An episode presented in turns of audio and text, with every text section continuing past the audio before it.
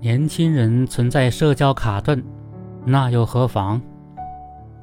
近日，中国青年报社社会调查中心联合问卷网对两千零一名十八至三十五岁青年进行的一项调查显示，百分之六十四点二的受访青年感觉自己存在心理上或行动上的社交卡顿。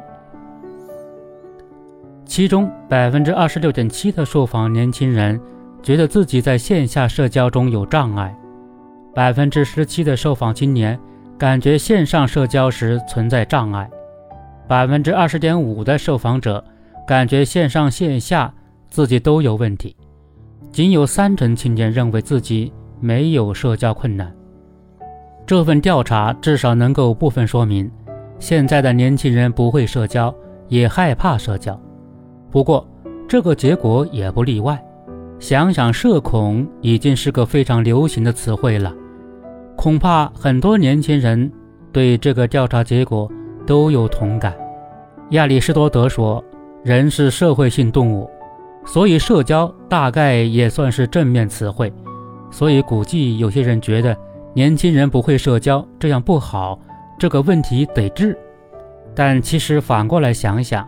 所谓熟能生巧，年轻人不会社交，不善社交，侧面也在说明他们不需要社交，或者至少是传统意义的社交，在饭桌、酒局之内集体活动的场合，八面玲珑，长袖善舞。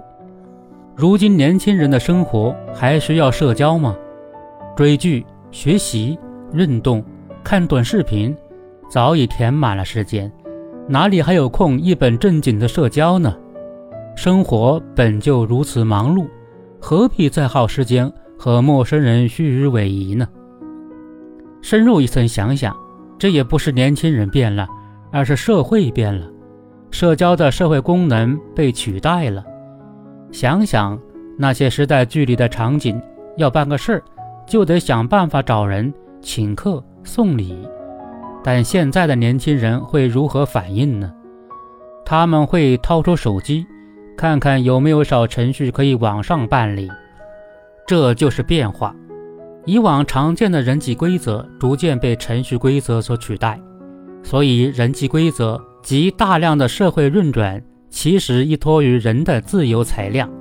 在这个时候，社交当然极其重要，但程序规则是无感情的。也是去人格化的，人们按照标准一步步操作即可。在这个时候，社交已经没有太大意义了。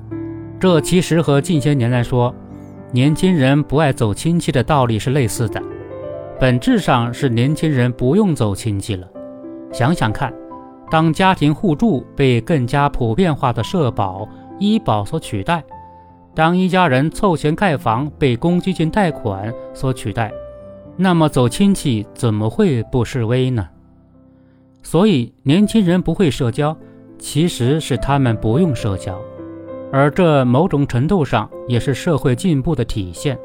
年轻人酒桌上的豪气干云、收放自如，也不如把代码写得清楚、漂亮、管用。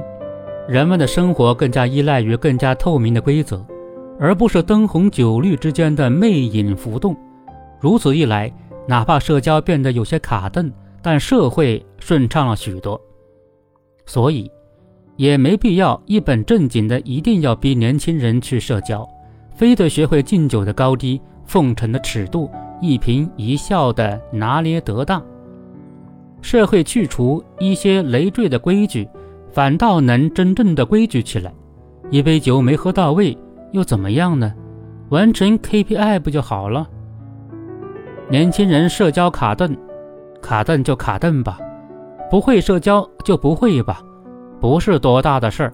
当然也会有一些诸如恋爱不顺、相亲失败之类的副作用，但影响也不见得有那么大。